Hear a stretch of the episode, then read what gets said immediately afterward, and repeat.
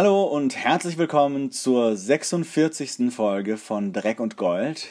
Wir sind zurück mit einer neuen Folge Track und Gold, in der wir diesmal ein paar Sachen anders machen. Und wir, das sind ich, Adrian von Bauer und Eve J. Hallo Eve. Hallo Adrian.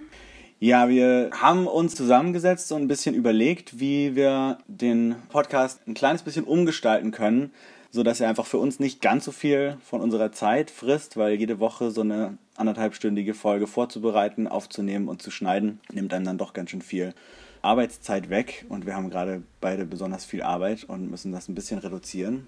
Und deswegen machen wir jetzt zwei Folgen auf einmal in der neuen Podcast-Episode.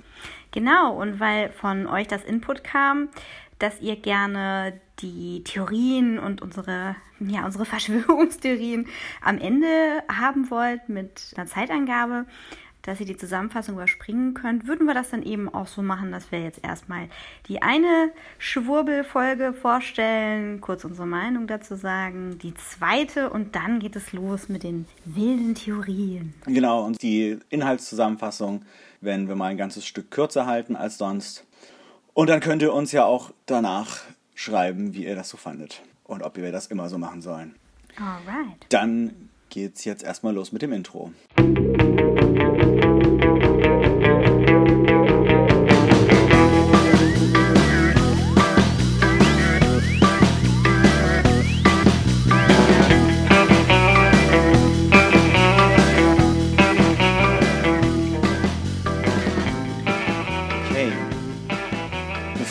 Folgen loslegen, haben wir noch ganz kurz ein bisschen News zu verkünden. Und zwar gute Nachrichten, denn die dritte Staffel Star Trek Discovery wurde vor kurzem bestellt, offiziell. Das heißt, all die Hater da draußen, die die ganze Zeit gesagt haben, die Serie wird abgesetzt und eigentlich ist das alles schon längst vorbei, hatten Unrecht. Die Serie ist tatsächlich, zumindest laut den Aussagen von CBS, sehr erfolgreich und für sie ein absoluter Hit. Und die dritte Staffel kommt dann wahrscheinlich irgendwann so ungefähr ein Jahr nach dieser Staffel.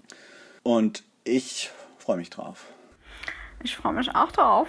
Ich freue mich total. Also ich, ich bin jetzt schon sehr angetan äh, von den Veränderungen zwischen der ersten und der zweiten Staffel und bin mal gespannt, was so zwischen zweiter und dritter passiert. Mhm. Ich hoffe, es wird auch wieder Shorttracks geben und vielleicht bewegen wir uns ja irgendwann mal dahin, dass, dass es auch interaktiver wird. Ja, jetzt nicht unbedingt so wie Bandersnatch, aber vielleicht, dass man doch mal so Best of Stamets und Kalber gucken kann oder, oder sowas nicht. Ich meine, wir können uns natürlich auch die Folgenmarker rausschneiden, äh, rausschreiben und ähm, irgendein Fan-Edit gucken, aber das ist nicht das Gleiche.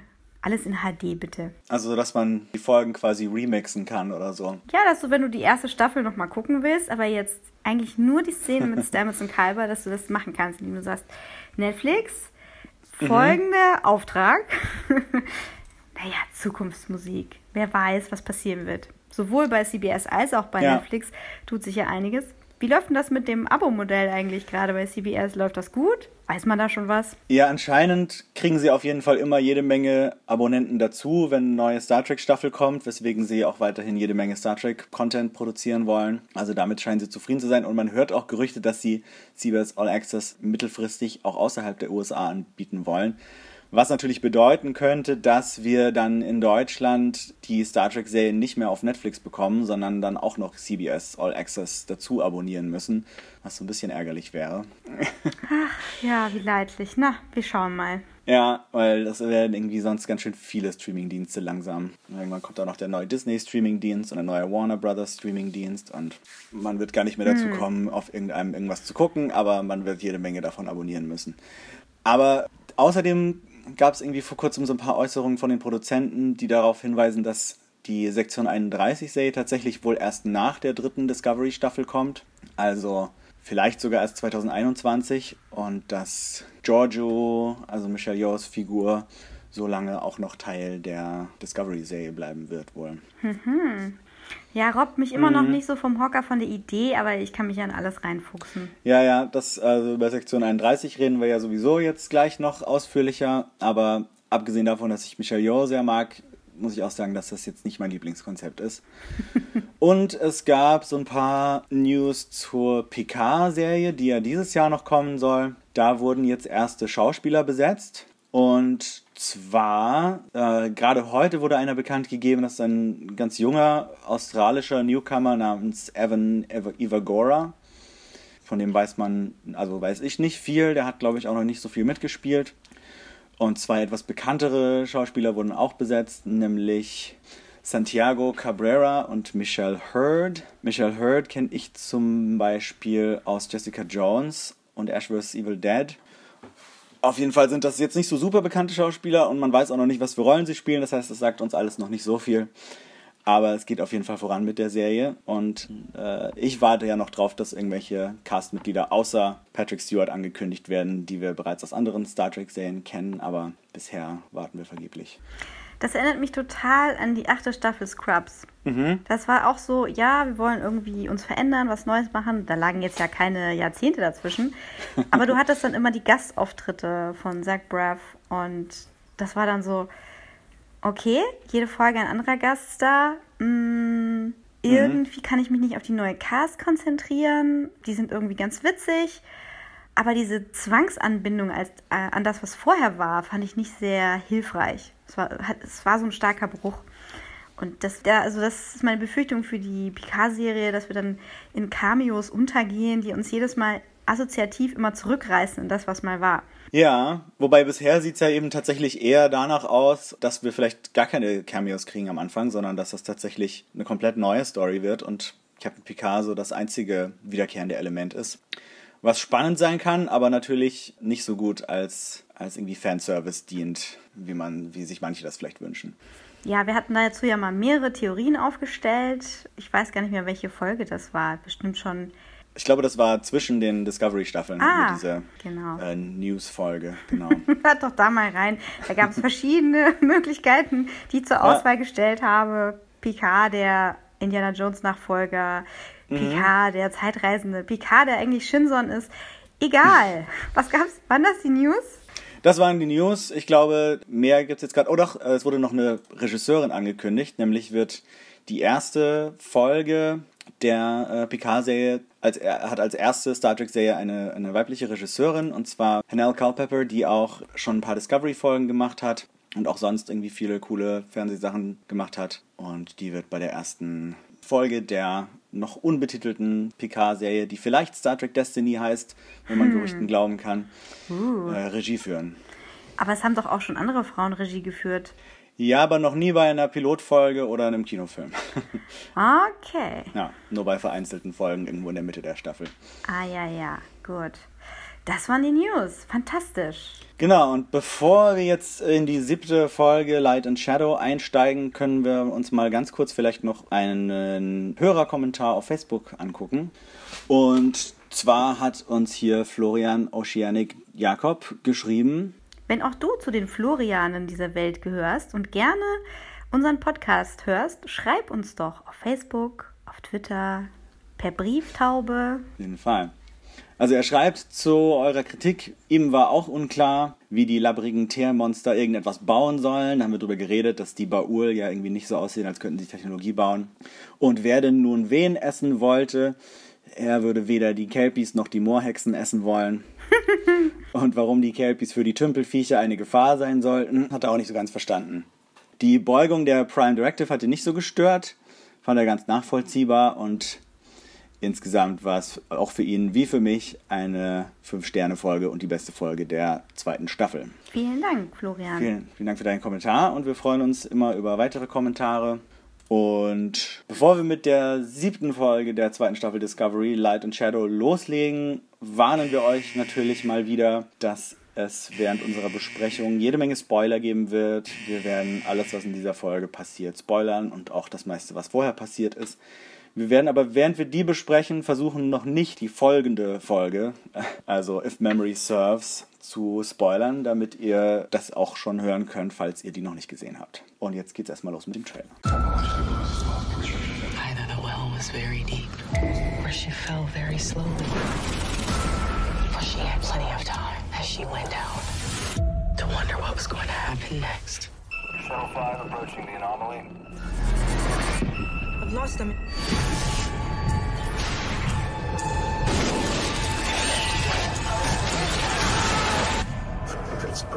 Spock, it's me. Wow. Light and Shadows, ja. Das rockt. Und wir haben uns ja gefragt, zu Recht bei der letzten Folge, wie soll das jetzt gehen, dass die Discovery direkt Camera wieder verlässt? Mhm. Das ist nicht der Fall, denn Burnham fragt Pike erstmal um Erlaubnis, nach Vulkan zu fliegen. Die kriegt sie auch. Pike muss allerdings da bleiben, um irgendwas zu koordinieren. Nicht das, was wir denken. Wir müssen irgendwas anderes koordinieren. Und Burnham fliegt nach Vulkan. Während sie das tut, entdecken Pike und die Crew ein Zeitstrudelphänomen, das sich vor Kamina, also ich glaube gerade noch so weit genug weg, öffnet und geraten in arge Bedrängnis. Sie entsenden dann eine Drohne zur Untersuchung, die dann erstmal verschwindet und in mehreren Zeitebenen gleichzeitig existiert. Und da müssen sie dann mal nachschauen. Tyler und Pike, das ungleiche Paar, gehen trotz Machtgerangel zusammen auf diese Mission, um die Drohne zu bergen und irgendwas zu scannen. Die ist jetzt allerdings 500 Jahre in die Zukunft geraten und hat ein mysteriöses Eigenleben entwickelt, indem sie da so Doc Ock-mäßig mit so Metalltentakeln, wie es aus der Matrix kennt, das Shuttle angreift. Und aus dieser verworrenen Situation, dass sie halt demnächst von der Strahlung in diesem Phänomen zerfressen werden, können nur Tilly und Stamets helfen. Und Stamets macht das mit Hilfe seiner nonlinearen Pilzwahrnehmung und macht ein Zeitbeam-Manöver, um sich da auf das Shuttle zu bringen, um die beiden Boys da zu retten. Und infolgedessen, was in diesem Tsunami passiert, wird schlussendlich Ariam von einem Virus infiziert, der von der Drohne ausgeht. Also ich vermute, es ist ein Virus, weil ihre Augen rot aufleuchten und das nicht weiter erwähnt wird. Also sie teilt jetzt nicht mit, ist gerade was passiert. Also vermuten wir mal, dass es sich um einen bösartigen Virus handelt. Das war die Action auf der Discovery, hauptsächlich im Shuttle. Mhm. Währenddessen auf Vulkan. Michael kehrt nach Hause zurück. In das Elternhaus ihrer Adoptiveltern Amanda und Sarek. Sarek führt ein mysteriöses Ritual durch, das Spocks verlorene Seele wiederbringen soll. Ich meine, das war ein ähnliches Ritual, was wir später in den Filmen sehen als Spock mal wieder gesucht wird. Das können wir aber später noch überlegen. Jetzt so ein bisschen, bisschen vulkanischer, telepathischer Radar oder sowas, glaube ich, was er da macht. Also er versucht ihn aufzuspüren. Amanda jedoch hat Spock derweil in einem Tempel versteckt, vor allem vor Sarek versteckt, wo der mit eigener Kraft versucht, mit vulkanischen Logik-Mantren seinen unsortierten Geist wiederherzustellen.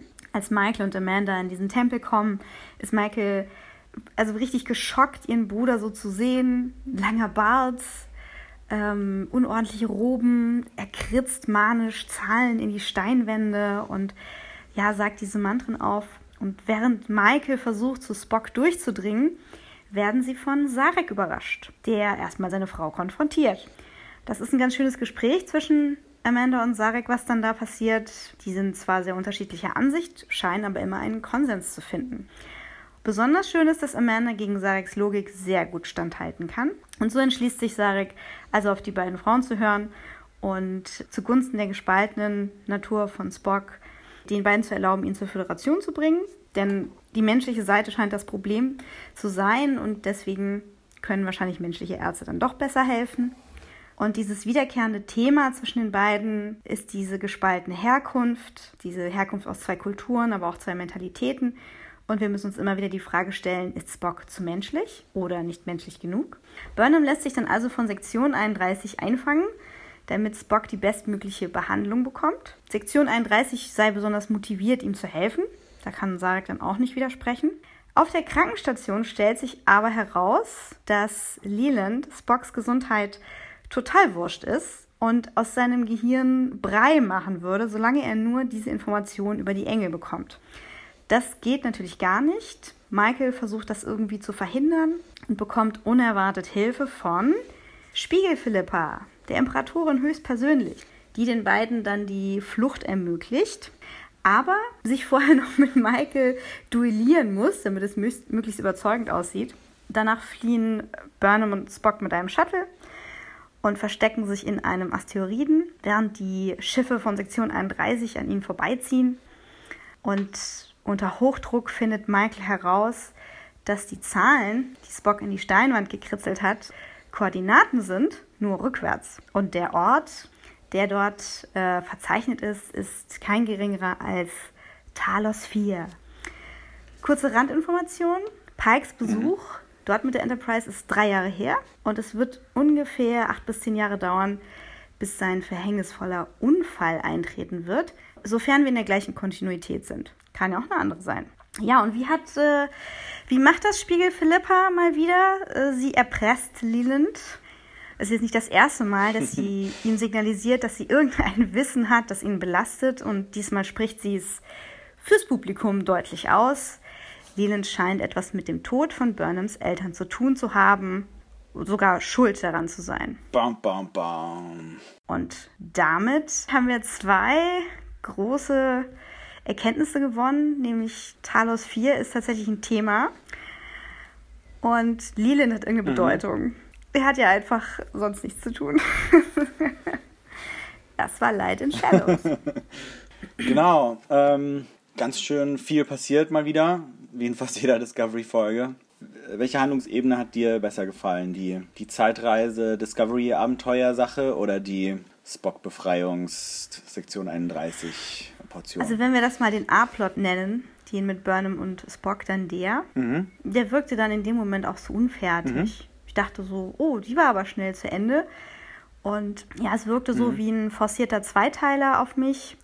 Und ich hätte den B-Plot gar nicht gebraucht. Also Tyler und Pike, die da irgendwie sich miteinander rangeln und dieses Misstrauen und dieses, ja, hier, Krieg, mhm. wir ziehen unterschiedliche Lehren daraus und Misstrauen gegenüber diesem Ex-Klingonen, das fand ich, das ist zwar nicht uninteressant, aber das war so ein bisschen deplatziert, weil danach sind sie ja doch zusammen auf Shuttle-Missionen gegangen diese ganze. Ja, es war auch so ein bisschen, es war ein bisschen sehr sauber für mich, dass, dass man halt so am Anfang ganz stark diesen Konflikt zwischen den beiden aufgebaut hat und dann müssen sie zusammenarbeiten und am Ende haben sie dann Respekt füreinander. Das war so äh, einfach so, so eine sehr erwartbare ähm, Entwicklung zwischen den beiden. Ich, also mir hat der Schnitt von der Folge auch überhaupt nicht gefallen, muss ich sagen. Ich weiß nicht, was da passiert mhm. ist, aber es war alles so mhm. sehr schnell okay. und ja, okay aber irgendwie dieses, dieses, äh, also wir haben im Abend haben wir so eine gewisse Entschleunigung.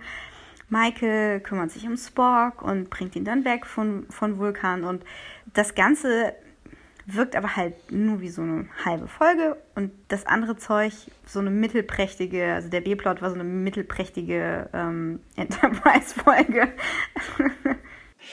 Ja, wobei natürlich für die größere Geschichte dieser Staffel trotzdem auch verdammt wichtig, weil wir jetzt hier zum ersten Mal eben Hinweise darauf haben, dass es wirklich um Zeitreisen geht. Mhm. Das wurde auch am Anfang der Folge so, ich glaube, im, im Anfangsmonolog schon gleich so als gegeben dargestellt, dass der rote Engel aus der Zukunft kommt. Das war, glaube ich, am Ende der letzten Folge noch nicht so klar. Da haben sie noch drüber spekuliert, aber jetzt in dieser Folge scheinen sie schon sehr überzeugt zu sein, wegen diesem futuristischen Anzug und so. Ja, auch wegen dieser Tachyonstrahlen. Genau, ne? die auch. Und dazu kommt natürlich auch noch, dass der, dass äh, interessanterweise jetzt der technologische Engelanzug auch in den Credits ja, zu sehen ist. Da war vorher stimmt. nur so, ein, nur so diese schwammige Engel-Silhouette und jetzt sehen wir da schon diesen Hightech-Zeitreiseanzug oder was das ist. Die Eva 01 oder so.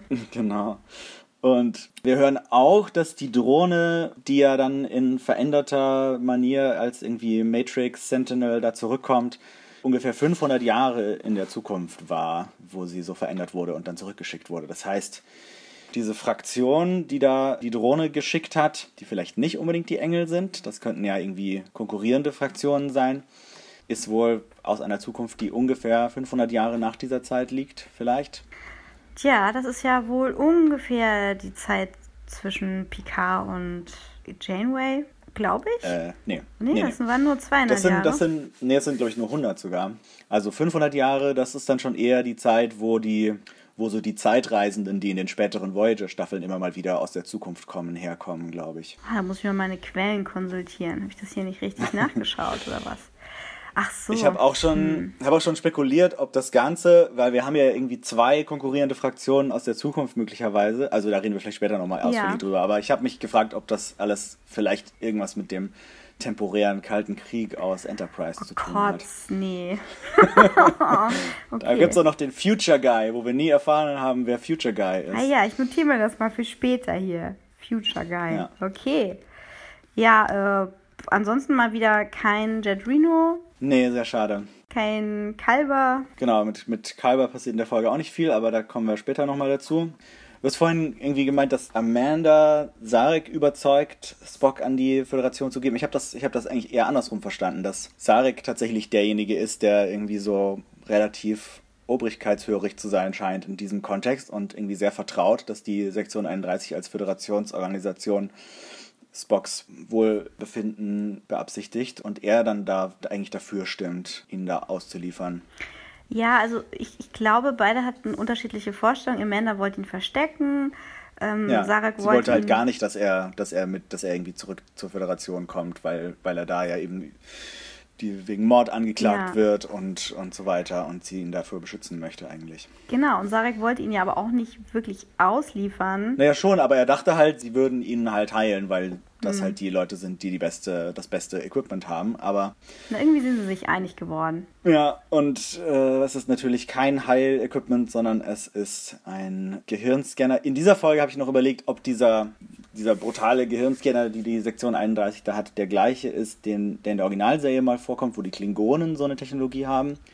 Aber in der nächsten Folge erfahren wir tatsächlich in einem Nebensatz, dass das Technologie aus dem Spiegeluniversum ist. Ah, my goodness. ja, da muss man schon genau hinhören, um das äh, mitzukriegen. Ja, das, das finde ich immer so total blöd, wenn dann im Nebensatz irgendwas gedroppt wird. Hier ist doch äh, der äh, Mutara-Nebel auch erwähnt worden, ne? Genau, das stimmt. Für das Mutara-System. Weil vor ein paar Folgen haben sie ja Spocks Shuttle am Rande von so einem Nebel gefunden und hier wurde dann erwähnt, dass es eben der Mutara-Nebel ist, der ja der gleiche Nebel ist, wo Khan und die Enterprise sich im zweiten Star Trek Kinofilm verstecken. Ja, ist ein gutes Versteck. ja, auf jeden Fall. Hast du noch was zu sagen zu diesem Zeitgedöns von der Folge? Zu dem Zeitgedöns? Äh, ja, ganz spannend fand ich, dass Stamets eben hier durch diese Zeit navigieren und denken konnte durch seine Tardigrade-DNA. Es wurde dann sogar auch erwähnt, dass es, äh, dass es eben bei dieser ganzen Sache mit Harry Mudd ja so war, dass er als einziger diesen Zeitloop durchschaut hat. Ähm, fand ich schön, dass hier nochmal Rückbezug genommen wurde. Und Insgesamt habe ich mich auch gefragt während der ganzen Folge, was denn die Capians und die Baul von dieser riesigen ja. explosiven Zeitanomalie halten, die da über ihrem Planeten auftaucht und Strahlen aussendet und mhm. ein, am Ende der Folge sogar ein Zeittsunami durchs All jagt und ob davon auch irgendwas auf diesem Planet ankommt. Also, wie krass wäre das denn bitte, wenn Kamina in so einem schlimmen Loop ist, wo die sich gegenseitig die ganze Zeit immer bekämpfen und ausrotten und dann geht es von vorne los. Ja. Das wäre ganz furchtbar. Also, ich habe schon überlegt, ob, also ich meine, das, das, kann man nicht so machen, indem man das dann jetzt gar nicht zeigt, aber man stelle sich mhm. vor, die kommen nach Kamina zurück, Saru will seine Schwester besuchen und sie ist entweder uralt oder schon lange tot und es sind ihre Nachkommen da und wir haben plötzlich eine hochtechnologische oder sagen wir mal eine Hochzivilisation von Kelpianern. Mhm. Ich weiß ja nicht, was mit den Baul ist, ob die sich da mittlerweile die Haare geschnitten haben und gewaschen oder so. Aber das wäre ganz spannend es ist so, ist so irre, dass, so irre, dass die Sachen aus der Folge davor überhaupt keine Rolle mehr spielen. So. Ja, das ist, also ich habe das Gefühl, dass das was so eine Überreaktion ist darauf, dass die, dass sich viele Fans halt letzte Staffel gewünscht haben, dass die Folgen ein bisschen mehr alleine stehen. Aber das heißt natürlich nicht, dass man irgendwie wieder zu dem Star Trek der 60er zurückkehren möchte, wo man sich keiner auf dem Schiff anscheinend mehr erinnert, was letzte Woche passiert ist. Ja. Ja, die haben zu viel, zu viel Gehirnscanner benutzt. ja, wahrscheinlich ich überlege gerade, was ist mir sonst noch aufgefallen an der Folge. Wir haben äh, ja einen Besuch auf Vulkan abgestattet. Ich fand, das sah sehr hübsch aus da und auch so ein bisschen unerwartet, weil man kennt Vulkan aus den ganzen anderen Serien und Filmen immer nur so als reinen Wüstenplaneten, wo immer nur alles Sand und Sandstein ist. Und hier gibt es eben diesen Anflug, wo Michael mit dem Shuttle durch diese Stadt fliegt und da gibt es dann aber auch so Bäume mit roten Blättern und es regnet sogar ganz, ganz schick, da mal ein bisschen eine andere Seite von Vulkan zu sehen, ohne jetzt komplett den Designelementen, die man so von der vulkanischen Kultur kennt, zu widersprechen. Mhm. Ja, bei Enterprise hatten wir ja auch mal die Mutter besucht von T'Pol. Ich weiß gar nicht, ob es da Außenaufnahmen ja. gab.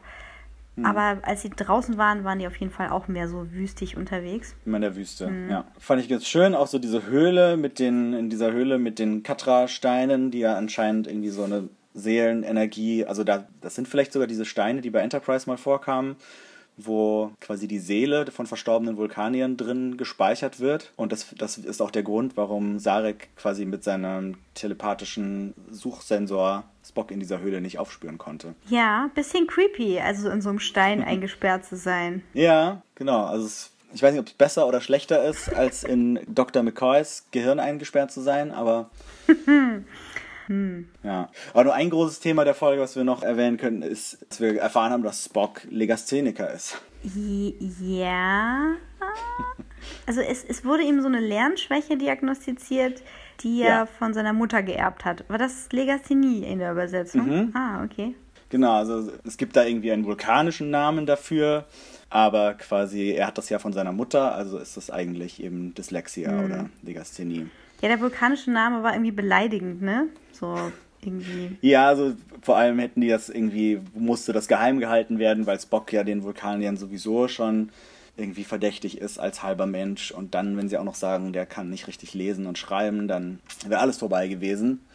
Und bei diesem Problem hat ihm wohl zum Beispiel Alice im Wunderland geholfen, was ja Amanda, Michael und Spock immer vorgelesen hat. Fand ich ganz schön, dass wir das nochmal zurückgebracht haben, was ja immer mal wieder aufgetaucht ist. Ja, das, das große verbindende Element der Geschwister, ja. was Michael auch immer wieder einsetzt, um irgendwie ihren Weg zu Spock zu finden. Mhm. Naja, in der Folge gelingt es ihr noch nicht. Da ist er noch äh, irgendwie jenseits von Gut und Böse. genau, nee, er schreibt eben nur diese Zahlen an die Wand und so. Und genau, die Legasthenie ist dann halt auch die Erklärung dafür, warum er die Koordinaten zu Talos 4 falsch rum an die Wand geschrieben hat. Ja, vielleicht, vielleicht. Also Amanda sagte ja, sie hat es durch die Datenbanken gejagt und sämtliche Kombinationen probiert und sie hat nichts gefunden. Amanda, rückwärts. einfach mal von hinten ja. nach vorne. Ganz ja. einfach. Ja, das war so ein bisschen flapsig. Aber gut, ich meine, das ist immer das Problem, wenn du schwierige Rätsel baust. Du musst, ja kannst als Drehbuchautorin nur so clever Sachen schreiben, wie dümmere Charaktere sie lösen können. Also, weißt du, was ich meine? Wenn du eine super mhm. schlaue Amanda machst, dann ähm, hat Michael nichts mehr zu tun. Hat Michael nichts mehr zu tun und ähm, ja, ach egal, machen wir die nächste Folge.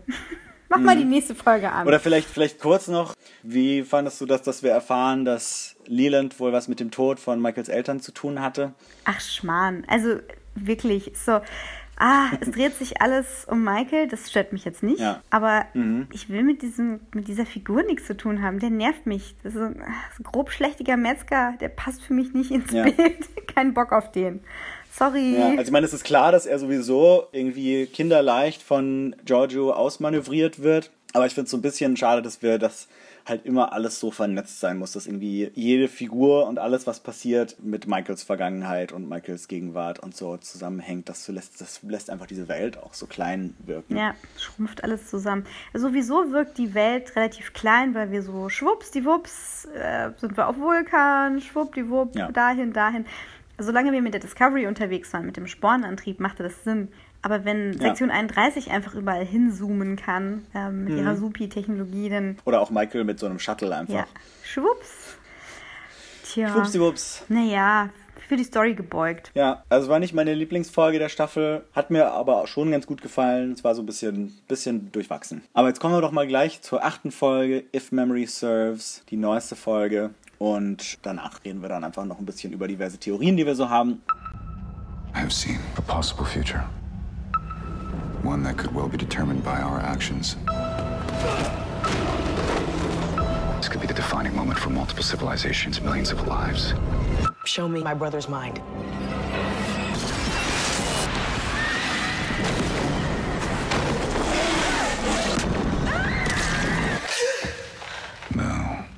You see.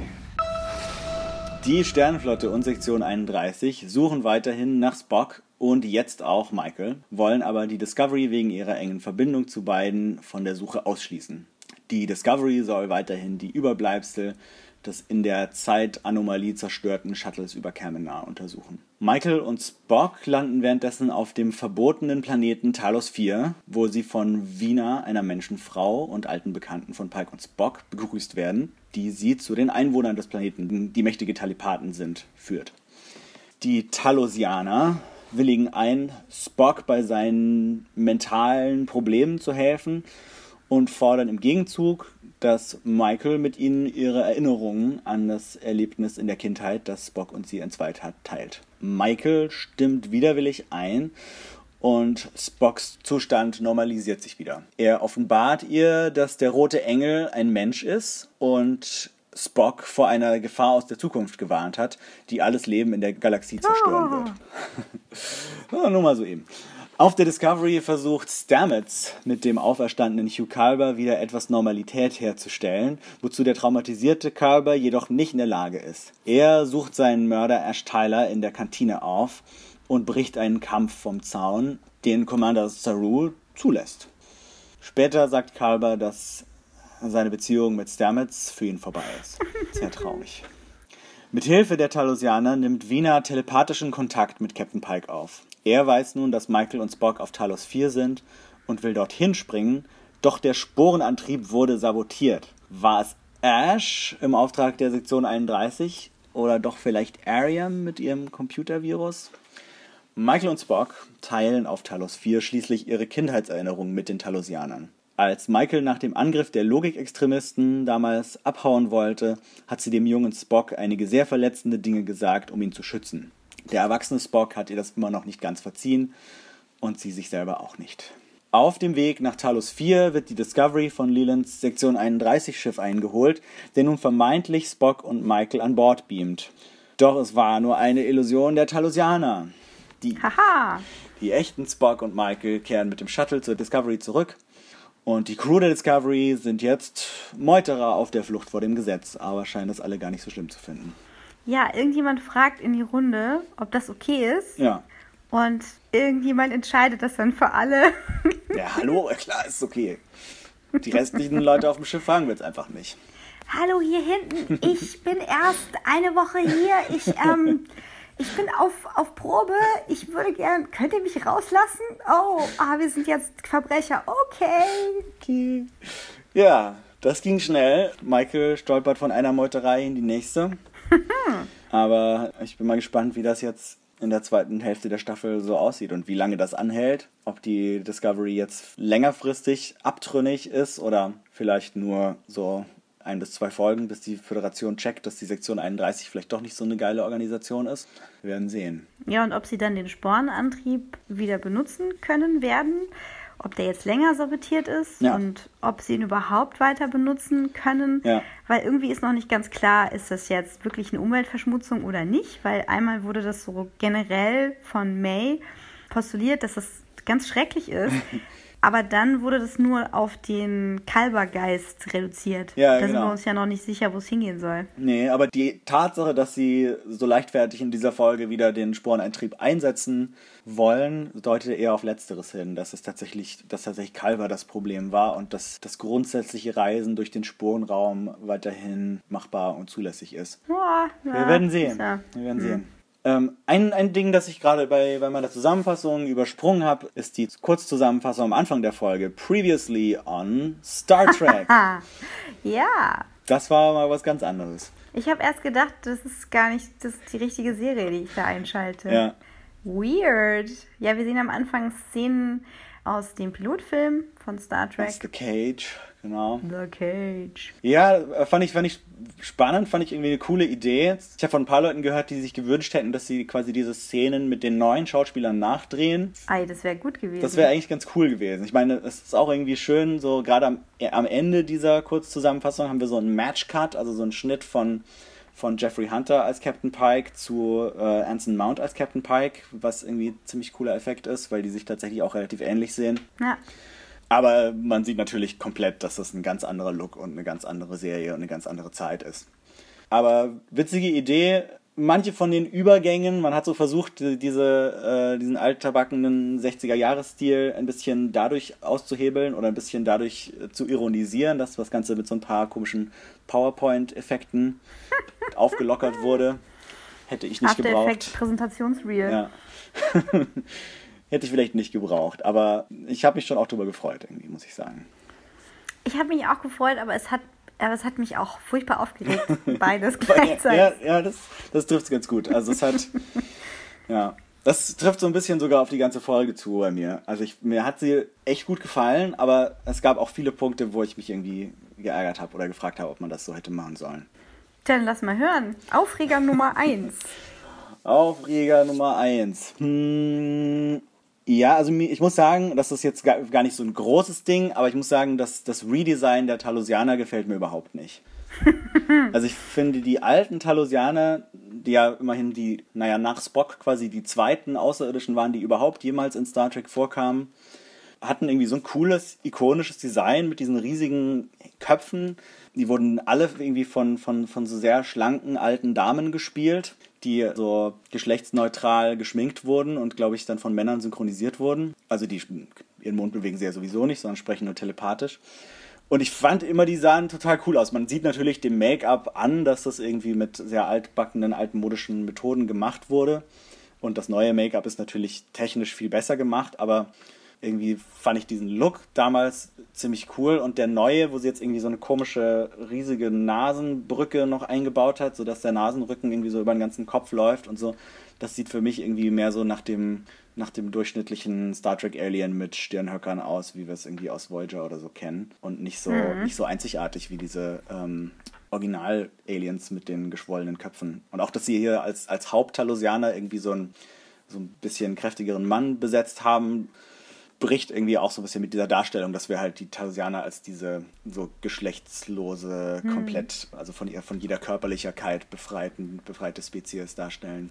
Also man muss ja noch dazu sagen, dass die Welt, die Gene Roddenberry oder die Welten, die Gene Roddenberry kreiert hat, sich in manchen Punkten ähneln. Mhm. Also wir denken da mal an Andromeda, wo ja, mhm. wo es ja ein Schiff gibt, das Kobayashi Maru heißt. Mhm.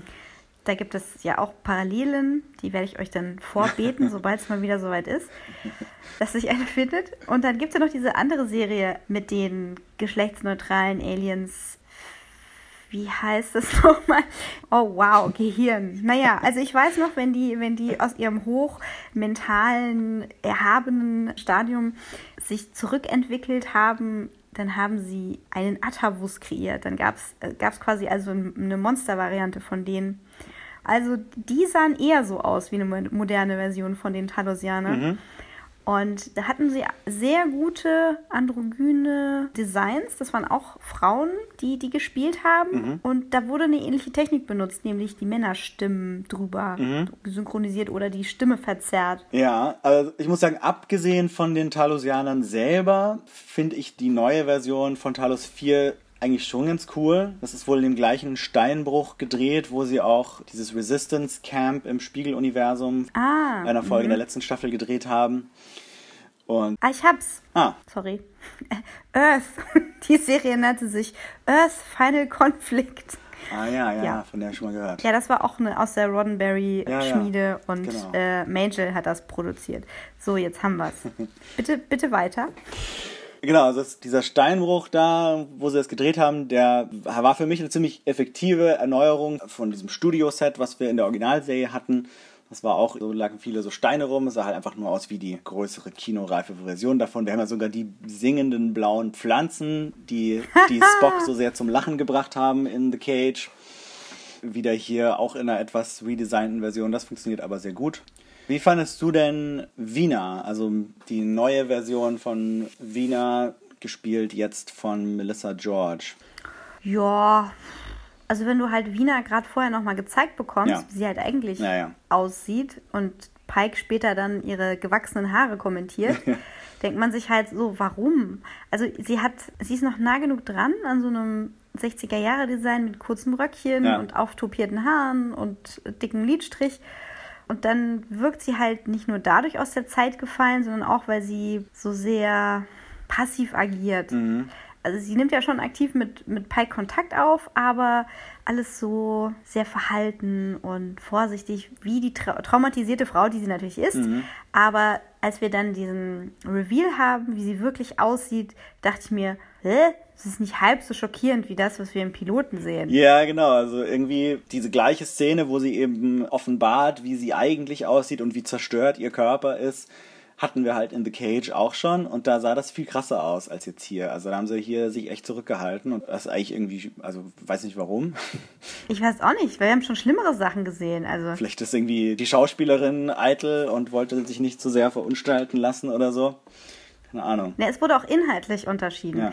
Es, es hieß, sie haben mich so gefunden. Ja. Ja, Und ja. Im, im Piloten heißt es ja, ne, sie haben mich wieder zusammengebaut, sie wussten aber nicht genau, wie das Wie geht. so ein Mensch eigentlich aussieht, wenn, genau.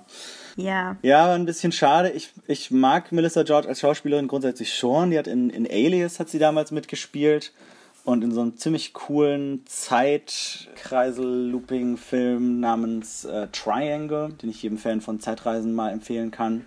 Was? Den habe ich noch nicht gesehen. Ich gucke doch alle Zeitreisenfilme. Nee. Was ist los? Der, den, den musst du Okay. gucken, der ist echt cool. Naja, auf jeden Fall hat die schon öfter in coolen Sachen mitgespielt. Ich fand sie für diese Rolle nicht so perfekt besetzt. Also sie sah zum einen der Originalschauspielerin nicht wahnsinnig ähnlich und hat irgendwie auch so dieser Rolle jetzt nicht so wahnsinnig viel hinzugefügt, fand ich. Ja, Wiener war halt einfach da, Ja. damit Pike und sie sich nochmal so anschmachten können. Ja. Und denn, damit wir so ein paar Red Herrings streuen können, als sie dann sagt, so, ja, der Pike, der hier geblieben ist. Und man denkt sich so, hä? Ist der echte Pike jetzt eine Projektion?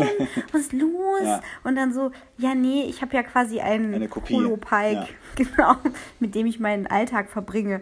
Okay, nicht seltsam. Naja. Naja, was ich auch noch ganz cool fand, war die Musik in der Folge, die sich auch sehr an die Musik aus The Cage angelehnt hat, mehr noch als, als sich die, die Star Trek Discovery Musik sonst an die alte Star Trek Musik anlehnt. Fand ich eigentlich ganz gelungen, so ein paar Zitate untergebracht. Und ja, aber so ein bisschen Inkonsistenz war so, was die Talosianer können. Also zum einen, als Spock und Michael bei ihrem Planeten ankommen, sehen sie ja zuerst dieses riesige äh, schwarze Loch, in das sie reinzustürzen scheinen. Das ist auch eigentlich eine ziemlich coole Szene oder eine irre Szene, wo Spock dann plötzlich umschwenkt und sagt, nein, also er sagt nichts, weil er ja noch völlig verwirrt ist, aber er steuert quasi den Shuttle in dieses schwarze Loch rein und dann ist das aber nur eine Illusion. Ich habe mich dann gefragt, warum diese Illusion dann später, als die Discovery und das Sektion 31 Schiff ankommen, nicht mehr vorhanden ist. Also gerade das Sektion 31 Schiff hätten sie ja vielleicht auch nochmal ablenken wollen. Ja. Hm. Ich habe auch nicht verstanden, äh, als dann irgendwie gesagt wurde, ja, äh, teil, teile deine Erinnerungen mit uns, äh, so lernen wir und so überleben wir. Und ich dachte, wie esst ihr das? Esst ihr die Erinnerungen? Ja, das hatten wir ja auch schon in The Cage. Also die, das war so ein bisschen auch, also vielleicht auch der Grund, warum The Cage damals vom Sender abgelehnt wurde, dass das so ein bisschen so eine Kritik an dem Publikum ist, das irgendwie nur vorm Fernseher sitzt und, äh, und sich damit mit äh, künstlichem Drama ähm, berieseln lässt, dass die Talosianer halt so dieses Volk sind, das irgendwie die Verbindung zum echten Leben verloren hat und die ganze Zeit nur die Erinnerungen und das Drama anderer Leute konsumiert. Äh.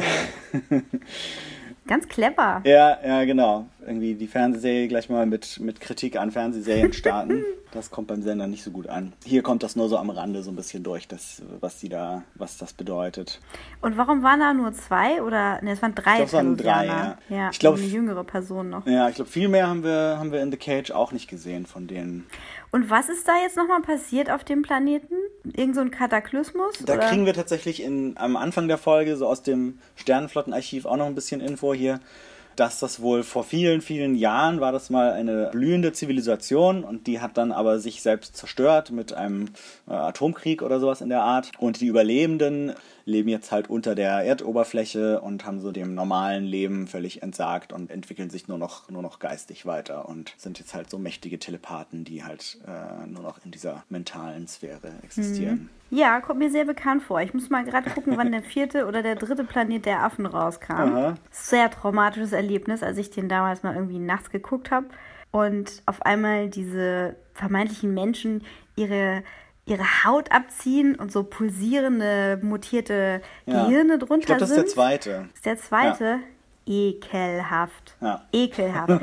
Aber das ist im Prinzip genau das. Ich frage mich, ob irgendjemand den Piloten geguckt hat Ja, bestimmt. und hm, wie heißt der denn? Rückkehr zum Planeten der Affen? Das könnte sein, ja. Also der war, glaube ich, nach, der, der kam nach der Star Trek Originalserie raus, wenn ich mich nicht täusche. Beneath the Planet of the Apes heißt, glaube ich, der zweite. Und der ist von 1970, genau. Also ein Jahr nachdem die originale Star Trek Serie geendet hatte. Ja, also ein Schelm, wer Böses denkt, ne? da hat doch jemand diese Pilotfolge gesehen. Ja, oder es waren bestimmt aber auch Ideen, die sich natürlich durch die Science Fiction der damaligen Zeit zog und immer wieder aufgetaucht sind. Ja, mit den, mit den vergrößerten Gehirnen, Ja. dass die Menschen dann ganz eklig werden durch die radioaktive Strahlung. Ja, genau. Wirr. Ganz spannend, aber da kommen wir irgendwie insgesamt, also wir reden jetzt ja von den Themen, die halt die Talosianer damals in der ersten Folge, wo sie aufgetaucht sind, verkörpert haben.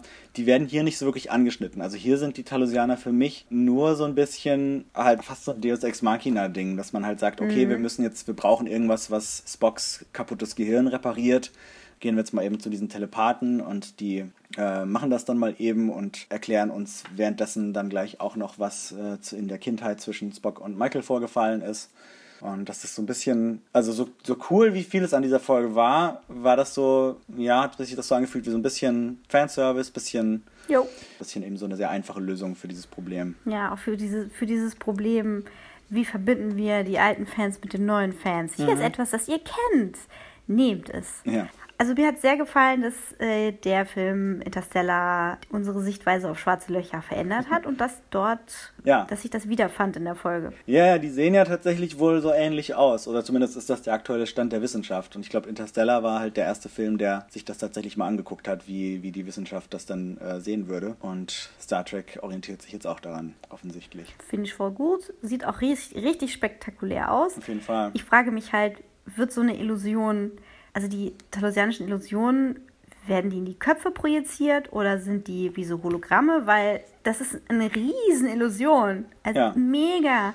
Und wenn ich die jetzt einfach nur auf den Bildschirm von Michaels Shuttle schicke, nicht so tragisch, ne? Ja. Ähm, aber wenn wir jetzt mal davon ausgehen, dass sie ihren ganzen Planeten in diese Illusion hüllen, weiß nicht, wie, wie viele Talosianer da gleichzeitig ihre Gehirne pulsieren lassen, damit das möglich ist.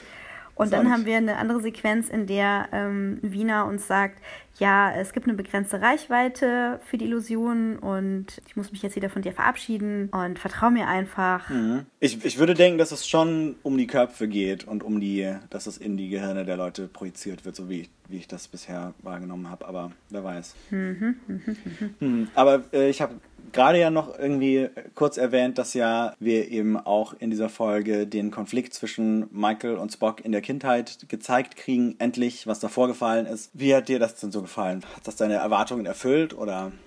Ich habe, also meine Erwartungen waren von Anfang an, dass das jetzt nichts super krasses sein kann. Also traumatisierend für ein Kind, traumatisch für ein Kind, aber jetzt nichts so, was dem Hype gerecht werden kann, der da aufgebaut wird. Das, das ist mir mittlerweile gewohnt, dass da so Mystery-Boxen gebaut werden und dann ist halt irgendwas drin. Ja. Und ich dachte, ja, okay, es ist äh, ja so ungefähr das, was ich erwartet habe, dass sie ihn halt beleidigt und ihm den Zugang verwehrt zu diesem Geschwistergefühl und dieser gemeinsamen Menschlichkeit und er sich dann halt, um kein gebrochenes Herz mehr zu haben, dann seiner, seiner vulkanischen Seele eher widmet. Ja. Das macht schon irgendwie Sinn, aber dass es jetzt so der Mega-Bruch zwischen den beiden ist. Ja.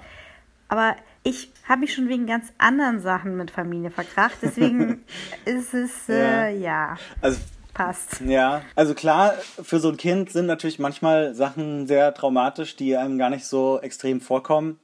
Aber ich muss sagen, ich fand es trotzdem irgendwie so sehr klein. Also dieses, dieses Streitgespräch zwischen den beiden fühlt sich sowas an, was sich, glaube ich, viele Geschwister im Laufe ihrer Kindheit mal gegenseitig an den Kopf werfen.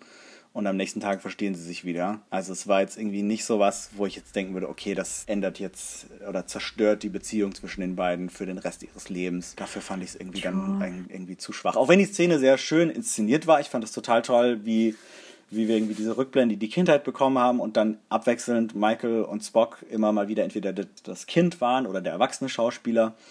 Das haben auch die Schauspieler sehr gut gemacht. Auch die Kinderschauspieler fand ich toll in der Szene. Aber so im Endeffekt, so dafür, wie groß das aufgebaut wurde, diese Staffel, wie viel Energie da drauf gesetzt wurde, wie viel Erwartungen damit in Verbindung gebracht wurde, war es dann irgendwie ein bisschen wenig. Ja, ich meine, was, was kannst du denn so einem, wie, war, wie alt war sie, 13 oder so? Ja, vielleicht sowas. Mhm. Was kannst du so einem, also ich meine, alles, was jetzt irgendwie schlimmer gewesen wäre, das hätte wahrscheinlich an Missbrauch gegrenzt, Ja, was ja. so eine 13-Jährige so einem 8-Jährigen antun kann. Deswegen, also, das war halt dann psychologisch hart und Ja. hat ihn gekränkt und dann, weil er eh eine gespaltene Person ist irgendwie, hat er sich dann halt eher dem zugewandt. Ähm, ich frage mich nur, was danach mit Michael passiert ist, weil sie ist ja weggegangen in der Szene. Ja, das war dann das Ding, wo sie halt dann in diese Wüste geflohen ist, die aber hier gar nicht so eine Wüste ist, sondern irgendwie auch noch Bäume hat und von diesem Monster gejagt wurde und dann von Sarek Achso, gerettet das war wurde. davor. Das war dann, also genau, dies, das, Ah. das Gespräch mit Spock war quasi bevor sie abgehauen ist und dann hat er den Engel Mhm. gesehen und sie, also so habe ich's, so würde ich es einordnen.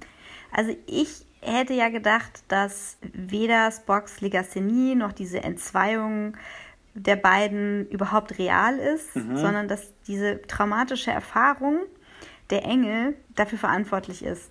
Um das nochmal klar aufzufangen, also die Diagnose der Talosianer ist, dass Spock Zeit nicht linear wahrnimmt, sondern gerade so all over the place ist.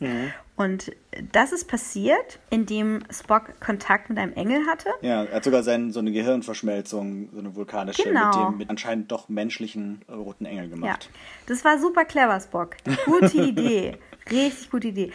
Gut, insofern war die Idee gut, dass wir, ähm, dass wir durch, die, durch die Augen des Engels eine düstere Prophezeiung gesehen haben, nämlich dass die Drohnen, die wir in der vorherigen Folge zum ersten Mal gesehen haben, das waren, waren die gleichen Drohnen, oder? Ja, naja, also genau, das, was wir in der vorigen Folge gesehen haben, war ja eine Drohne von der Discovery, die von irgendeiner zukünftigen Zivilisation verändert wurde. Und hier sind das wahrscheinlich halt eben die Raumschiffe dieser zukünftigen Zivilisation, die halt so ähnlich aussehen wie diese veränderte Drohne. Ja, finde ich so ein bisschen unsauber. Also an der Stelle würde ich dann auch schon in die schlimmen Theorien gehen. Bitte lass es keine Borg sein. Ich rast aus, wenn das jetzt die Borg sind. Denn, Ja. Weil Technologie verändert sich, wird bewusst. Ja. Wie, ja. Ja, genau, und Vijay habe ich auch gedacht. ja, jedenfalls zerstören halt die diese Zukunftsdrohnenschiffe. Ja, also die halbe Galaxie wird platt gemacht. Das ist das, was Spock sieht. Davon ist er dann Ja. komplett mitgenommen. Das war quasi der traumatische Event, der ähm, das bei ihm ausgelöst hat. Ja. Dann haben die Talosianer ihn wieder sortiert. Und jetzt wissen wir, dass eine tatsächliche Bedrohung in der Zukunft lauert. Und dass die Engel tatsächlich feindliche Absichten haben, außer der eine. Der eine Engel ist ja wohl da, um zu warnen. Ja, also ich glaube weiterhin eher, dass die Engel und diese Tintenfisch-Tentakel-Schiffe zwei konkurrierende Fraktionen sind vielleicht aus der Zukunft. Ah ja, mhm. genau, da hattest du ja mal den Zeitkrieg erwähnt. Dass der Engel durch die Zeit zurückreist, um eben die Bewohner der Galaxie in der Gegenwart zu warnen vor dieser Bedrohung aus der Zukunft, die eben alles zerstören wird. Wo wir dann eben auch sehen, dass die, also wir sehen dann in Spocks Vision, die, glaube die fünf Heimatwelten der Hauptföderationsmitglieder. Also die Erde, Vulkan, Tella Prime und äh, Andoria. Ich weiß nicht genau, wie der Planet der Andorianer heißt, aber das sind so die, die Planeten, die wir da sehen. Und aber anscheinend zerstören sie eben nicht nur die, sondern auch noch so ziemlich alles, was sonst noch so äh, an Welten in der Galaxie ist. Ja, und so, so äh, Sternzerstörermäßig. Ja, also so genau Todessternmäßig. Was habe ich gesagt? Sternzerstörer. Genau, gut. Aber der kann ja vielleicht auch Sterne zerstören, weiß man nicht. Lol. also, der Mond heißt Andoria. Andoria Prime. Und der kreist um, um, diese, um diesen Planeten mit den Ringen, den wir da gesehen haben. Das ist übrigens ein Eisplanet, Ja. falls ihr es nicht mehr wisst. Genau, das kommt mal in Enterprise vor. Glaubst du immer noch, dass es möglich ist, dass der rote Engel eine Figur ist, die wir schon kennen? Also wenn es eine Figur ist, die wir schon kennen, dann denke ich da an Ariam. Weil die würde sich da am ehesten qualifizieren für. Also wenn es so ein, so ein äh, kalter Zeitkrieg ist, der jetzt nicht besonders kalt aussieht, Nee, das ist jetzt die heiße Phase. ja, ja, ziemlich radioaktiv heiß, dann traue ich da, also ich traue da keiner Vermutung mehr, weil wir jetzt an einem Punkt sind, wo so Köder ausgeworfen werden und irgendein Fisch reingeholt wird. Ist völlig egal. Es wird äh, Köder ausgeworfen, bei Light and Shadows war, ja, und jetzt, jetzt fliegen sie hier nach Talos 4 wow. Und ich dachte, hey, Arden hat recht, die Engel haben irgendwas mit den Talosianern Ja. zu tun. Nächste Folge. Ja, wir sind übrigens nur hier, äh, weil irgendwas mit Spocks Spock zu sortieren und mit den Engeln Ja. haben wir gar nichts zu tun. Ja. Wir sind so die Admins. äh. Die Leute kommen immer zu uns, wenn sie was reparieren müssen. Ja, Tech Support. Deswegen haben wir uns sperren lassen auf der Planeten der, Föder Ja. also der Föderation, weil es nervt. Ständig kommt ihr und wollt irgendwas von uns. Ja, das war auch noch auffällig in der Originalserie, also in dem Zweiteiler, wo Spock dann Pike, den, den Pike im Rollstuhl zurück nach Talos 4 bringt, wurde ja damals dann gesagt, dass der Besuch von Talos 4 eben verboten ist und dass ein Verstoß dagegen das einzige Verbrechen in der Föderation ist, das mit der Todesstrafe bestraft wird. Und da gibt es dann sogar eine General Order, nämlich ne, die General Order 1 ist die Prime Directive, General Order 7 ist, die, ist der Verbot unter Todesstrafe Talos 4 zu besuchen. Und das wurde jetzt in dieser Folge nicht erwähnt. Ich weiß nicht, ob diese, ob diese General Order erst nach dieser Folge eingeführt wird oder ob man sich einfach mit dieser ganzen Todesstrafe-Sache jetzt hier nicht so auseinandersetzen wollte, weil man das vielleicht dann doch im Star Trek-Universum nicht mehr haben möchte. Ich weiß nicht. Ja, also im Zweifelsfall hat Sektion 31 das jetzt ähm, machen lassen Unter den mit der. gekehrt. Oder, oder eingeführt Nee, jetzt, ja. genau, die führen das jetzt ein, das ist ein super wertvoller Planet Mhm. für uns. Wir kommen hier jetzt ständig her wegen Tech Support, aber es wäre gut, wenn sonst niemand herkommen Ja, würde. ja. Deswegen, was haben wir denn noch so? Todesstrafe können wir noch einmal benutzen. Ja. Also okay, machen wir General Order 7 raus. Spannend fand ich auch, oder ja, weiß ich, als war es mir auch wieder mehr in so einem Nebensatz erwähnt, dass äh, es im Spiegeluniversum auch Talosianer gibt und dass Giorgio die dort ausgelöscht hat, weil, sie, weil ihre. Illusionen sie genervt haben. So wie sie ja auch in der letzten Folge schon erwähnt hat, dass sie wohl die Spiegelversion von Amanda umgebracht hat. Oder Das zumindest eine Anspielung drauf gemacht hat. Ja. Das ist überhaupt, das ist überhaupt das Beste, dass Spiegel Philippa die ganze Zeit immer irgendwas kommentiert, was im, im aktuellen Universum passiert. Ah ja, habe ich mal gegessen, ja, habe ich mal getötet. Also, es wurde doch erwähnt, dass sie ihre eigene Mutter getötet hat. Äh, okay. Auch, auch in dieser Folge, oder? hat. Nee. Ach so, Nee, ich habe das so verstanden. Ach so, nee, nee, es ging um, ging um Michaels Mutter. Das war das aus der letzten Folge, glaube ich. Ach, ich habe das so verstanden, dass sie gesagt hat, ja, meine Mutter nervt mich auch, ich habe sie dann umgebracht. Mhm. So habe ich das verstanden. Aber ich habe echt ein Problem mit der Delivery von Michelle Yeoh, Hm. weil die Imperatorin, die delivert ihre Lines so komisch, dass ich da vom Sinn nicht ganz folgen kann. Es ist so, irgendwie ist da was mit der Betonung oder so, dass ich mir das nicht, ich weiß nicht genau, was sie da auswendig lernt, aber irgendwie fühlt sich ein bisschen hölzern an. Ja. Und ich glaube aber, dass es eine, dass es eine Entscheidung ist, diese Imperatorin so zu spielen, damit sich das so anhört, als ob sie nie die Wahrheit sagt. Ja. Und das finde ich wiederum faszinierend. Aber es, es macht mich jedes Mal kirre. Was hat die Imperatorin schon wieder vor? Tja. Tja, es gibt noch ein paar Sachen auf der Discovery, über die wir uns noch gar nicht unterhalten haben. Ja. Herzbruch, hallo. Ja. Hast du es kommen sehen? Kalmetz is no more. Ja. Fürs Erste. Finde ich, find ich gut, leider. Okay. Nee, ich finde es ich find's eine logische Konsequenz, dass Kyber so traumatisiert ist, dass er jetzt gerade keine Beziehung führen kann Ja. mit Stamets, der für seine Vergangenheit steht und noch gar nicht aufgearbeitet ist überhaupt dieses Thema Survivors Guild. Also irgendwie, er ist gestorben, er ist davon traumatisiert, aber Stamets hat ihn dazu gezwungen zu überleben in einer schlimmen Umgebung. Da sind noch gar nicht drauf eingegangen, wie lange der da jetzt eigentlich war, sechs Monate oder länger. Und dann ist natürlich alles fremd. Und wenn wir, wenn wir etwas haben, dem wir entgegenfiebern können, wie zum Beispiel, werden Stamets und Kalber je wieder zusammenkommen, dann haben wir doch was, in das wir emotional investiert sein können. Und von daher finde ich das gut, so schlimm das jetzt auch ist. Ja. Und ich fand es auch cool, dass Kyber sich Ash vorgeknöpft hat und einfach mal die Sau rausgelassen hat, weil auch nur logisch. Ja. Wofür Saru ja dann einen Anschiss von Pike kassiert hat, auch nur logisch. Aber es wirkte so ein bisschen wie, jetzt lass das mal abhaken, weil das noch wichtig ist. Also, das fand ich ganz spannend, dass Saru dann eben entschieden hat, er geht hier nicht dazwischen, sondern lässt die beiden das mal rausprügeln. Das ist sicher, äh, der alte Saru wäre wahrscheinlich weggelaufen. Der neue Saru guckt sich das einfach mal an. Ich fand es ein bisschen schade, dass es, dass es dann so ein, einfach so ein handgreiflicher, bisschen brutaler, bisschen so Testosteron gesteuerter Konflikt wurde zwischen den beiden. Aber andererseits war es auch irgendwie nachvollziehbar. Ja, wo Worte nicht mehr reichen. Apropos Tyler, der ist ja nämlich auch noch im Verdacht, hier Maulwurf und Saboteur auf der Discovery zu sein. Aber wir können wahrscheinlich davon ausgehen, dass er nicht für die Sektion 31 sabotiert und auch nicht irgendwie unbewusst, indem er irgendwie sein Gehirn durch diese Spiegeluniversumsmaschine gedreht bekommen hat, sondern dass das vielleicht doch Tent Commander Arium ist, die hier Signale sendet und den Sporenantrieb sabotiert im Auftrag irgendwelcher zukünftigen Dinge. Ist Tyler jetzt eigentlich immer noch eingesperrt am Ende der Folge? Ähm, ich weiß es gerade nicht mehr. Ich glaube, er steht dann doch auch wieder mit auf der Brücke, aber Pike hat ihm auf jeden Fall irgendwann seinen schicken Kommunikator weggenommen. Dieser Kommunikator, warum gibt's den? Die haben den nie an. Auf ihrem eigenen Schiff haben die den nicht an. Die zeigen den immer nur vor. Ja. Ash Tyler hat ihn aber dran gemacht, ja. als er auf der Discovery ist. Mhm. Und dann nimmt er ihn aber immer ab, um ihn zu zeigen. Und aber es ist doch, es ist doch ein moderner Kommunikator, also warum würdest du den nicht permanent tragen?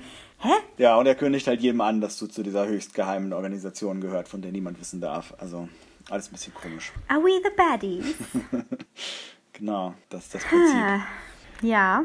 Ja, was ist los mit Ash? Äh, ich weiß es nicht genau. Man weiß auch irgendwie nicht so hundertprozentig, warum er für Sektion 31 arbeitet. Vielleicht einfach, weil ihm nichts anderes übrig blieb. Aber. Er hatte so einen tollen Arc am Anfang. Mhm. Es gab diese Folge mit Lirel und seinem Baby mhm. und diese, dieses ganze Drama. Und ich habe mich gefragt, ob das noch übrig geblieben ist von den Showrunnern, bevor sie gegangen sind und ja. die neuen kamen und die aktuellen Showrunner nicht wissen, was sie mit dieser Figur machen sollen. Ja, das ist, ist tatsächlich so, dass die letzten zwei Folgen, ich glaube, die siebte Folge war die erste, wo die die beiden alten Showrunner nicht mehr als Produzenten gelistet waren. Also wir befinden uns jetzt quasi im, im, neuen Territorium. Und ich bin auch gespannt, was jetzt mit Lorel passiert, weil die haben jetzt lange nicht mehr gesehen und es gibt irgendwie auch keinen, keinen logischen Schritt für sie, den ich mir jetzt als nächstes vorstellen könnte. Aber ich vermute eigentlich trotzdem, dass sie nochmal auftaucht. Wir werden sehen. Hm ja, die, sie wirkt so ein bisschen rausgeschrieben mhm. und Ash läuft rum und es wirkt auch so, als ob der Schauspieler nicht ganz weiß, was er machen soll. Er hat wenig Lines mhm. und wenn er, wenn er Lines hat, dann tippelt er so auf der Brücke rum, so, ich möchte gern mehr machen. Und, und sein Kostüm hat unheimlich große Schuhe. Ich weiß nicht, was da los ist, aber ich muss mal auf die Schuhe gucken. Erst auf die riesigen Haare, dann auf die Schuhe, mhm. die Haare, die Schuhe. Entschuldigung, was hast du gesagt? War nicht wichtig. Okay, Ash. Szene vorbei. Ja, ich bin gespannt, was mit ihm weiter passiert. Gerade hat er irgendwie nicht so richtig eine Aufgabe. Mm, mit außer halt irgendwie so das Sektion 31 Bindeglied zu sein, aber man hat auch das Gefühl, dass er das gar nicht will. Oder nur ich so weiß, ich, ich das, ja, ich weiß gar nicht, was er überhaupt will. Was ist jetzt gerade sein Antrieb? Er will einfach da sein, wo Michael ist. Ja, das klappt ja schon mal nicht. Die ist ja nicht da. Also Jetzt am Ende schon wieder, also mal gucken. Ja. Was glaubst du, was nächste Folge passieren könnte? Keine Ahnung. Also ich finde es gerade super schwierig, da weiter zu spekulieren. Es gibt so viele Stränge. Also man könnte irgendwann könnte man mal rausfinden, was bei Sektion 31 eigentlich abgeht und wer zum Beispiel diese Control ist, was ja anscheinend eine künstliche Intelligenz zu sein scheint, was die äh, Sektion 31 anführt. Super Idee. Ja. Oder. Funktioniert auch prima für die Cree, by the way. also, Captain Marvel schon gesehen? Ja, ja, genau. Künstliche Intelligenz als Anführer haben ist immer super praktisch.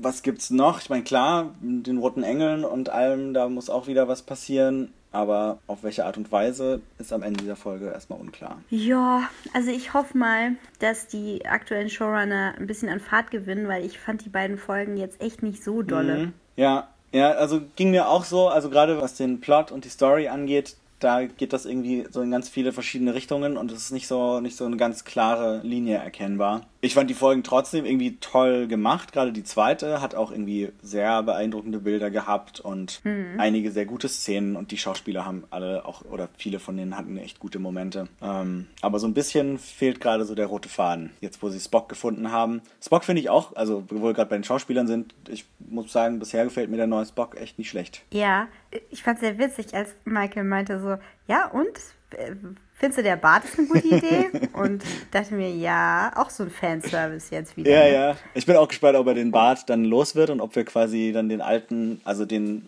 den Spock-Schauspieler irgendwie im alten Spock-Stil noch, noch wiedersehen, diese Staffel. Oder ob er das erstmal beibehält. Mit der Föhnwelle. Wer weiß. Hm. Ach, es ist mir jetzt auch eigentlich wurscht, wie er aussieht. Ich möchte, dass er was zu tun ja. hat und äh, dass wir ihn ein bisschen kennenlernen. Jetzt sind sie ja alle wieder vereint. Pike sagte am Ende ja auch, wir kommen auf der Discovery. Und äh, während Tyler nur Spezialist ist, ist jetzt die Frage, welchen Rang Spock. Na, der kann jetzt ja gar keinen Rang einnehmen, die sind ja auf der Flucht. Ja, also offiziell rührt da jetzt erstmal gar nichts. Aber eigentlich ist er, glaube ich, nach wie vor Lieutenant. Mhm, mhm, mhm. Ja gut, also das war das. Wie hat euch das denn gefallen? Seid ihr auch so so gespaltener Meinung und wie gefällt euch das ganze Zeitgedöns, das wir ja teilweise schon vorausgesagt hatten, aber mit der, mit der Erfüllung der Prophezeiung selber nicht ganz glücklich sind? Ja, und wir gucken uns jetzt alle nochmal so ein paar Enterprise-Folgen aus dem temporalen Kalten Krieg an und überlegen, ob der. Nee, die muss man vielleicht nicht unbedingt gucken. Sind nicht die besten. Wobei ich die, so die Idee mochte ich äh, von, mhm. von dieser, also nicht von dem kalten temporären Krieg, aber dass sie in dieser ähm, äh, Delphic Expanse sind, der delphische Ausdehnung vielleicht. Mhm. Ich habe das nie auf Deutsch gesehen. Und äh, da es halt diese, diese Kugeln gibt, diese Terraforming-Kugeln im weitesten Sinne, die jetzt ja aber nicht irgendwie einen Planeten umformen, sondern den Raum, mhm. also äh, diese Phänomene verursachen und versuchen da eine Umgebung zu schaffen, wo bestimmte Spezies leben können und da einfach eine ganz furchtbare Situation entsteht. Du du fährst jetzt nicht auf deinem Schiffchen durch die Galaxie, dü, dü, dü, sondern es war die ganze Zeit nur Stress und jetzt kommen wir schon wieder in irgendein so Phänomen rein und äh, hier haut es uns die Beine weg und da sterben Leute und hier sind wir in einem Zeitloop gefangen und das fand ich schon spannend. Mhm. Aber die Fans haben das wohl gehasst. ja, naja, Enterprise. Es war halt äh, nach 9-11. Ja, nee, guckt euch lieber, guckt euch lieber The Cage nochmal an. Mhm. Da hat man auf jeden Fall Anknüpfungspunkte und das ist auch wirklich eine richtig gute Folge, muss ich sagen, nach wie vor. Genau, und lasst uns doch mal wissen, was ihr von Ariam haltet und äh, was ihr für Theorien habt, was die Drohnen angeht. Und äh, das könnt ihr tun, indem ihr uns auf Facebook unter Dreck und Gold findet und da einfach mal so die neuesten Posts kommentiert. Oder auf Twitter da findet ihr den Adrian als. At Adrian vom und die Eve als. At MamJ auf Englisch und at Eve J Design auf Deutsch.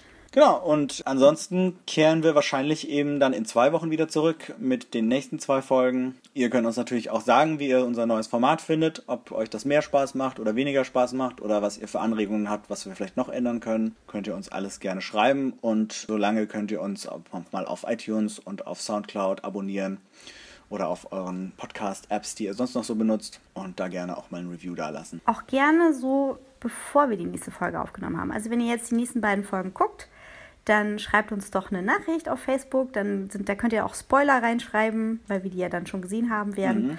Und könnt da mit uns ein bisschen diskutieren und dann nehmen wir das gerne in unsere Nachbesprechung auf. Genau, und damit verabschieden wir uns jetzt erstmal. Tschüss, ihr Lieben, bis zum nächsten Mal.